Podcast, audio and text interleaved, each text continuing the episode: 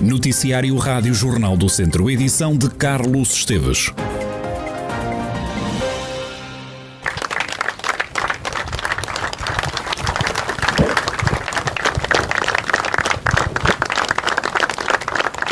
Palmas, uma imensa salva de palmas foi esta tarde a sepultar António Albino. Centenas de pessoas disseram um último adeus ao presidente do Académico de Viseu, que foi esta tarde a sepultar em São João de Lourosa. Dirigentes atuais e antigos jogadores do Académico, representantes de outros clubes, amigos e família, todos prestaram um último tributo a António Albino. Um dos presentes e que estava visivelmente emocionado foi José Alberto Ferreira, o atual eh, diretor da Federação Portuguesa de Futebol e antigo presidente da Associação de Futebol de Viseu. José Alberto Ferreira lamenta que Albino tenha partido numa altura em que o clube ganhou novos investidores. É difícil falar de um homem que deu tudo ao desporto durante as últimas duas décadas. Portanto, é, um, é uma pessoa que fica indelevelmente de, ligado, portanto, à, à reabilitação do Académico de Viseu e como tal, portanto, é uma perda que, enfim, nós não esperávamos de todo que isso acontecesse, de forma a que, tendo agora entrado o académico no novo ciclo através de, de novos investidores, portanto, poderia, portanto, ele fazer aquilo que sempre quis, que foi elevar o académico ao, ao patamar mais elevado, portanto, do desporto nacional. Também Luizinho, atual jogador do Académico, falou em gratidão no momento da despedida a António Albino. Falando de mim, é uma enorme gratidão que eu tenho perante o Sr. Albino, porque foram muitos anos eh, ao lado dele, muitas histórias, muitas, muitas conquistas, alguns momentos menos bons, mas fazem parte. Mas é com, com uma imensa dor, foi apanhou-me um pouco de surpresa que, que o vejo partir. E, foram muitos anos já a conviver com ele, ele tirou o clube, como se costuma dizer, das, das cinzas, não é? Que, e foi ele que, que, se calhar o clube na, hoje está onde está, deve-se muito ao trabalho que ele, que ele fez. E é, como eu já disse, é com uma dor imensa que eu vejo partir. Quem também esteve no funeral do presidente do Académico foi Fernando Seara. O advogado disse ter perdido um amigo e recordou o papel de António Albino para que o Académico não acabasse. O Sr. Albino hum, é responsável pelo académico estar na competição profissional. Eu tinha a obrigação estrita de estar aqui. Falei com ele ao telefone na passada segunda-feira. E, e, até me disse: uh, o professor vem cá no 10 de junho. Olha, vim cá antes do início de, de junho, neste dia, para me despedir dele e para dizer à família, ao académico de que faço parte. Uh, eh, que foi um homem bom e foi um homem que ajudou o académico eh, em tudo. Eh, e eu estou a dizer em tudo porque é em tudo. Muitas vezes se deslocou a Lisboa, até com, com Zé Monteiro, saíam de madrugada, almoçávamos, trabalhávamos, em tempos complexos em que esteve o académico para, eu vou dizer a palavra dura, quero ouvir a palavra dura, para acabar custa muito vir aqui porque eu ajudei a refundar o académico, constituindo o Assad. E agora venho despedir de um homem que fez tudo, tudo, tudo, tudo, tudo, tudo para manter o académico vivo. António Albino morreu aos 76 anos. Para trás fica um percurso no académico. O clube foi dos distritais até à segunda liga, esteve nas meias finais da Taça de Portugal durante os mandatos do presidente academista. António Albino foi esta sexta-feira a sepultar em São João de Lourosa. Centenas de pessoas lhe prestaram homenagem e lhe disseram um último adeus. Este ano, a cereja de Rezende é a rainha da festa em dois fins de semana. O festival dedicado a este fruto arranca já este sábado e só termina no dia 5 de junho. O presidente da Câmara de Rezende, Garcês Trindade, explica que são mais de 100 os produtores que vão marcar presença no evento mais de 100, é o, é o costume, eh, portanto, nós eh, estamos neste momento, estão aqui a decorrer as obras de instalação, enfim, dos stands, e, eh, e, nós conseguimos, eh, portanto, arranjar aqui vaga para um pouco mais de, de, 100, de 100 produtores de cereja, para além da, da, produção dos produtores de cereja, teremos também os produtores das cabacas e do artesanato, e dos licores, das compotas, enfim, de tudo aquilo, do mel, de tudo aquilo que é feito cá em Rezende e que pode ser, portanto, apresentado às pessoas, aos forasteiros, eh, nesses, nesses dois fins de semana. E depois também, no fundo, eh, em Rezende irá continuar todos os fins de semana, eh, irá continuar aqui, portanto, a possibilidade de comprarem, virem a Rezende comprar cerejas, porque os produtores estarão cá, eh, aqui no Lago da Feira, a vender no, nas outras, nos outros fins de semana de junho e de julho. O Festival de Cereja de Rezende vai contar com a presença da Ministra da Agricultura no último dia, 5 de junho. Os produtores da cereja de Rezende falam num ano de exceção. O fruticultor Carlos Cruz garante que o fruto está bom e só se queixa da falta de mão de obra. Há zonas que houve uma quebra para aí de 40%, porque durante a floração caiu aqui também geada, dá bastante frio e queimou a flor e não, não tivemos a produção que deveríamos ter normalmente. Há zonas, está, está melhor um bocadito. Agora, em questões de qualidade, este ano o tempo está-nos a, a ser favorável. E em questões de qualidade, sinceramente, já há muitos anos que não tínhamos assim uma cereja de qualidade, mesmo muito boa, não é, mas é mesmo, tem um brix espetacular em questões de, de sura, muito bom mesmo. É difícil arranjar mão de obra? É assim, neste momento é um bocado complicado, graças a Deus não tenho tido esse muito, muito problema, porque as minhas cerejeiras são baixinhas e as pessoas optam não é, para andar assim, costuma-se dizer com os pés no chão, do que andar Sim. assim numa escada. Muito mais fácil, exatamente. Os produtores da cereja de Rezende garantem que o fruto este ano é de qualidade. Também em Lamego a cereja vai ser rainha na montra da cereja da Penajóia. Acontece já este fim de semana. Ricardo Simões da Amijóia, a Associação de Amigos e Produtores da Cereja da Penajóia, garante que este fruto não vai faltar.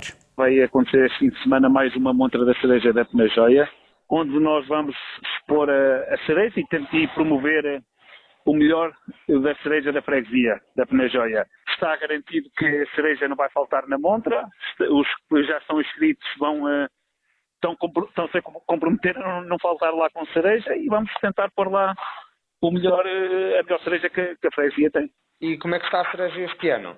A nível de, de qualidade, pronto, está boa. O tempo ajudou, não choveu, fez com que a cereja ganhasse calibre e ganhasse doçura, porque às vezes a cereja, quando chove, a cereja estraga-se, não é? Mas este ano, na parte de- da maturação da cereja, como agora na parte da apanha, o tempo tem estado bom aqui na nossa freguesia, portanto, tudo promete que seja que a cereja apareça em, em qualidade e em quantidade. Ricardo Simões, da Associação de Amigos e Produtores da Cereja da Penajóia, a falar sobre esta montra da cereja. O evento está de volta dois anos depois, é já este fim de semana.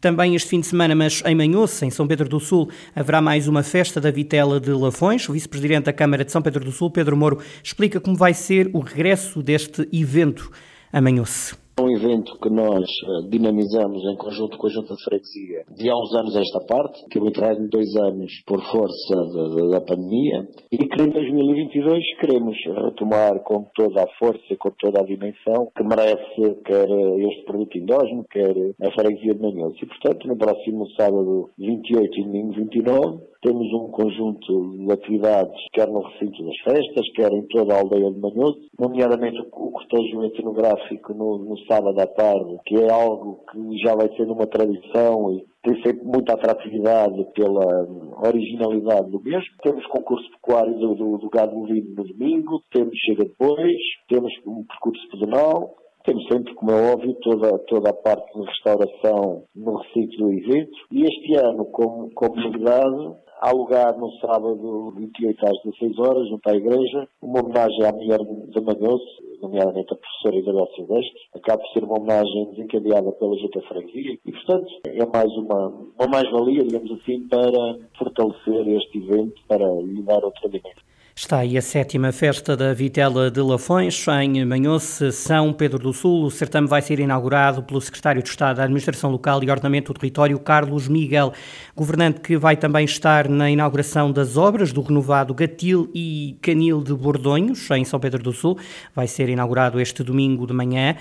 O Presidente da Câmara de São Pedro do Sul, Vítor Figueiredo, destaca que a capacidade do Canil e do Gatil foi duplicada. Nós estamos a falar de um investimento superior a 60 mil euros, em que foi comparticipado pela Direção-Geral das Autarquias Locais em cerca de 15 mil euros. Nós estamos a falar de um aumento de capacidade para o canil que tínhamos antes, só tínhamos espaço para 10 cães e 12 gatos, e agora passamos de 10 para 20, 20 cães. Os objetivos é essencialmente é dar mais dignidade aos animais, aumentando a capacidade para acolher os mesmos, dando-lhes melhores condições de acolhimento, tratamento e acompanhamento.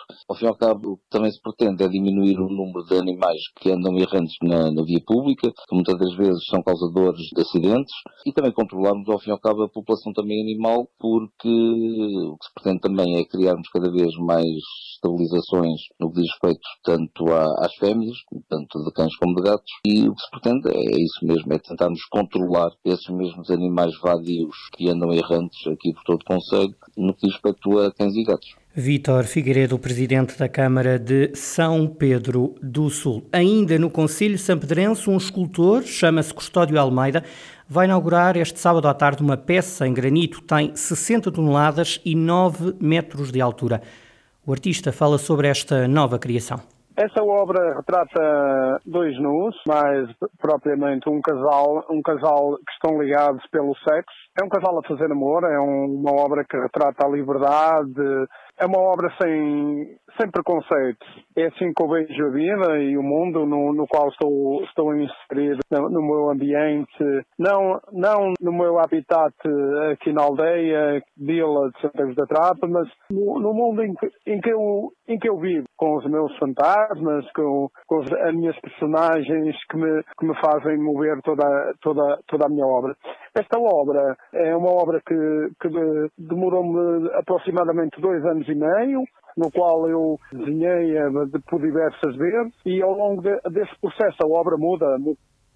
O escultor justificou ainda o nome que deu à peça. O nome é Flauta dos Nuns. É um nome no qual me inspirei no meu habitat, na minha ligação entre entre as mulheres e no meu passado vivido. Também, também, também retrato o amor, o amor e a ligação entre, entre o homem e a mulher enquanto seres humanos neste mundo, não é? Pode caracterizar a obra em termos da sua envergadura, da sua dimensão e qual foi o material que usou para construir esta peça? Só a obra escultórica tem aproximadamente 60 toneladas e tem uma altura de 9 metros. Toda ela em pedra, toda ela gravada, porque não não, está só em si a escultura erguida. Os corpos estão gravados onde contam as minhas histórias, onde, onde retratam também momentos do, do, do meu dia a dia em que, em, em, que eu me inspirava. Por vezes também não existe o papel no momento e eu acabei por desenhar os meus, os meus riscos nos próprios corpos, nos próprios nus. Custódio Almeida, um escultor que inaugura sábado à tarde mais uma escultura de grandes dimensões em Santa Cruz da Trapa, no Conselho de São Pedro do Sul. Em Moimenta da Beira acontece este fim de semana aquela que é a maior concentração de telescópios do país, um evento que já não acontece há quatro anos e que nesta sétima edição se internacionalizou. Paulo Sanches, o mentor da iniciativa, diz que a observação dos astros vai durar a noite toda e no domingo vão haver ainda workshops.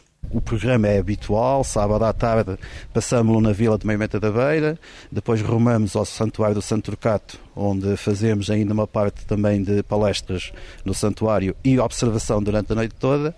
E depois o programa domingo, este ano vai ter a novidade, é que vamos fazer na escola secundária workshops simultâneos, ou seja, um grupo de participantes está a fazer um workshop sobre fotografia do Sol, o outro grupo está a fazer ao mesmo tempo um sobre uh, colimação de telescópios, outro está a fazer em simultâneo um workshop de uh, fotometria das estrelas e depois temos ainda outro grupo que vai fazer uma visita ao sistema solar que existe em Memento da Beira. Paulo Sanches, da organização desta sétima concentração de telescópios do país, que acontece este fim de semana em Moimenta da Beira. O Centro de Estudo e Interpretação da Serra do Caramulo lança este sábado um livro sobre as festas das cruzes e de Nossa Senhora do Campo, Memórias do Sagrado e do Profano. Luís Costa, o presidente do Centro de Estudos e Interpretação da Serra do Caramulo, 6, destaca ainda o que representam estas festas religiosas que falam do sagrado e do profano. São duas festas que envolvem aqui estas duas freguesias. A festa de, das cruzes envolve diretamente quatro freguesias. O Guardão é a freguesia anfitriã e que recebe a freguesia do Campo Pesteiros, Santiago e Castelões. Portanto, tem muito de simbolismo e é muito importante porque realmente envolve muita gente e depois tem um simbolismo, o simbolismo do abraço das cruzes, em que as cruzes do Guardão, todas engalanadas com ouro e com flores, e, portanto, com decorações várias, as cruzes do Guardão recebem e cumprimentam, abraçam todas as cruzes que vêm das outras freguesias. Portanto, estamos a falar de um cerimonial bastante rico e, e, portanto, demorado também, mas muito rico e, e simbólico, porque é o, é o abraço, é o agradecimento, dizemos nós aqui, e diz a lenda, agradecimento por todos terem unido para expulsar definitivamente os mouros do território. E é um bocadinho isto. Luís Costa, o presidente do Centro de Estudo e Interpretação da Serra do Caramulo e esta festa tão importante, a Festa das Cruzes.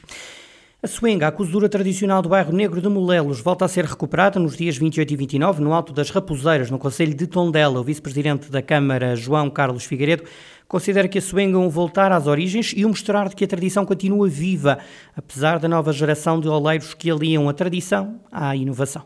Neste momento temos em atividade sete oleiros eh, jovens, eh, de meia idade, mas sobretudo bastante ativos e bastante criativos. E isso faz de Molelos, como eu disse, um, o maior centro de olaria negra do país. Molelos já teve mais de 100 oleiros, portanto, obviamente que quanto mais pessoas se dedicarem à atividade, um, mais satisfeito ficará ou ficaria a autarquia. Mas este número uh, de oleiros e pela sua qualidade deixa-nos uh, tranquilos nos próximos anos na transmissão dos, dos saberes e dos conhecimentos desta arte ancestral. João Carlos Figueiredo, vice-presidente da Câmara de Tondela, sobre o regresso da Suenga, que volta a ser recuperada a 28 e 29 de maio. A cozedura tradicional do bairro Negro de Molelos vai ser acompanhada de um programa de animação cultural a acontecer no Alto das Raposeiras, em Molelos.